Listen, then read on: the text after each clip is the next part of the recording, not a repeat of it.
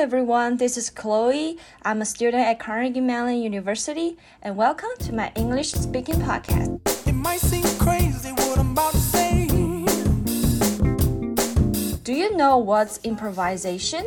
So, improvising is a skill that's commonly developed among actors and actresses. But how can improvising be correlated to our daily life? I got introduced to improvisation by one of my bosses when I was an intern at Pfizer Upjohn. It really opened my eyes to how you can acquire better interpersonal and social skills by getting improvising training. So, last semester, I took a course called called Applying Improv to the Workplace. In class, we would have some warm up games to make us feel comfortable in the space, in the environment, and with the classmates who all have very different backgrounds. And second, we'll learn a bit of theories that's related to improvising, like what it tries to accomplish, what we better do when we are interacting with people.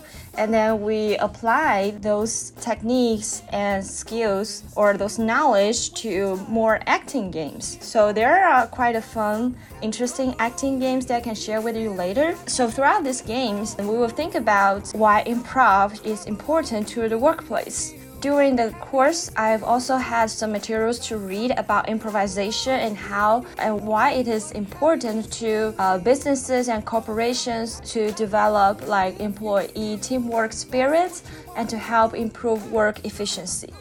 But here I want to share some knowledges about what type of improvisation that we usually use when we're like playing just improv games with classmates.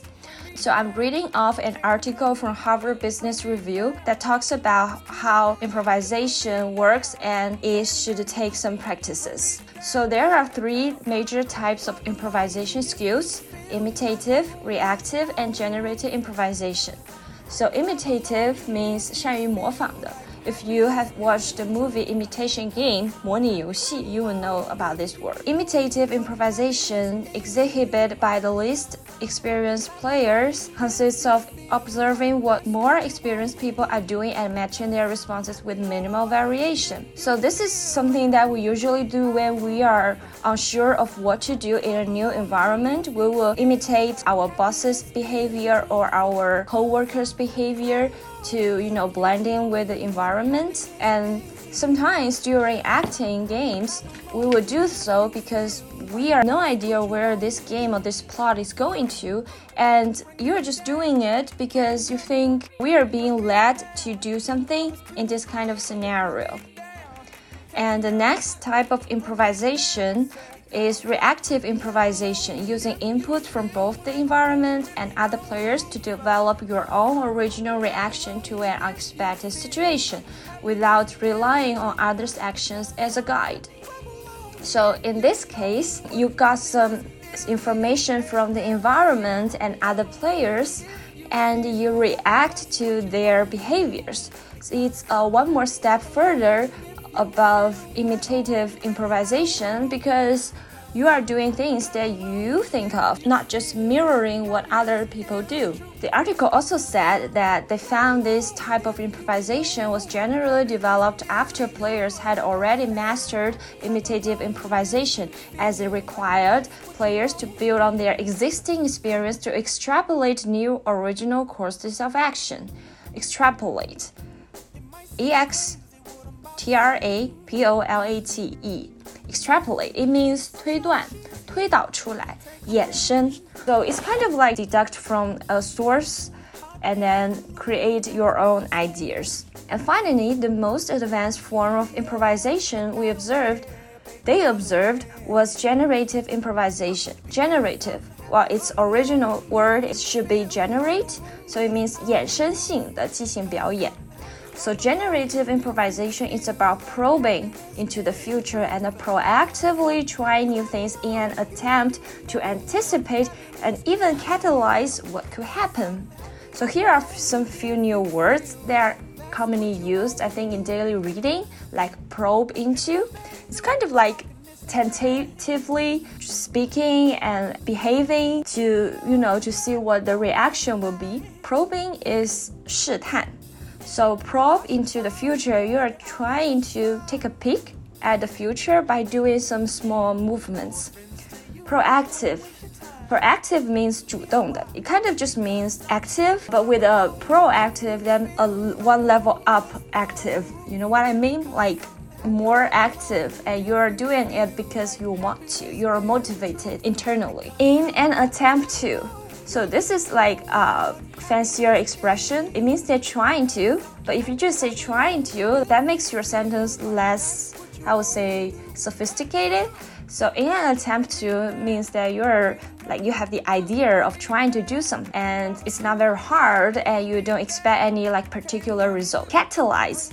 So this is an interesting word. This word is commonly used in chemical terminology. It means 加速,催化 or 酶 like the kind of enzyme that can catalyze certain chemical reactions. So this is catalyze. You can use it in many other situations, like just to mean that um, it's uh, making something happening. Okay, so we've learned a few words. This one in this sentence is pretty great. I hope that they can be useful later because it's fundamentally speculative. Speculative means 推断的。 推测、猜测。Oh, okay, so it means that generative improvisation is inherently the riskiest. Inherently means 本质上内在的，but is also the most effective for developing truly unique, innovative ideas. Are you familiar with this kind of situation where someone will propose a new or brand new ideas that no one else have ever come up with? This is where generative improvisation begins. I know that not many people are able to do it or are willing to do it but it's actually very good for brainstorming. It helps the team think in a new direction and probably find some new and better solutions. So, all in all, these three types of improvisations are what we are using when we are doing those acting games. And to be fair, like at the beginning, like when we first tried those games, we are just performing imitating improvisation. And after we get more familiar with some of the techniques, uh, we started to better react to other people's behavior. We can develop the plots and be creative in where it can go, and finally make a very, I would say, make a very nice scene. I mean, a nice scene, not a bad scene. And throughout the course, we are trying to learn three very major ideas about improvising. And I think that those skills are very important in the workplace because it helps you to work with other people to make other people like you which is quite important frankly. And also it makes like collaboration more efficient and funding. One of the key ideas during improvisation is listen to others carefully because if you don't listen you cannot imitate them or react to them or generate new ideas and when you're generating new ideas, it's important that you are adding on others' ideas, which means that say more yeses instead of nos. Because when we get rejected, we always feel uncomfortable. And if everyone around you just says no all the time, then you will feel frustrated, which is bad. It's not good for our team spirit, right? last but not least, try to make your partners look good. It's more than just about contributing to the group ideas or adding on others' ideas. Sometimes, even when you're disagreeing with others, you can still make them look good by proposing your ideas in some new ways, in more interesting ways, and in a more collaborative way. So those three things are very important. I think even in our daily life, every day we interact with other people, we interact with strangers and we interact with our close friends. It's never bad to first listen to people, two, say more yeses, and three, make them look good. So if you are interested in trying improvising or trying to learn some of those skills or even just wanted to play some games, I'll have some recommendations for you. For example, um, you can start with a statement like let's do something. And then your friend can only start with yes and. Later you can build on the idea one by one and then you see how the story goes this is one of the most basic games that we can play that can also practice our improvisation skills. I hope that you have learned something from this podcast and also you feel more encouraged to interact with people in a more positive way. And I hope to see you next time.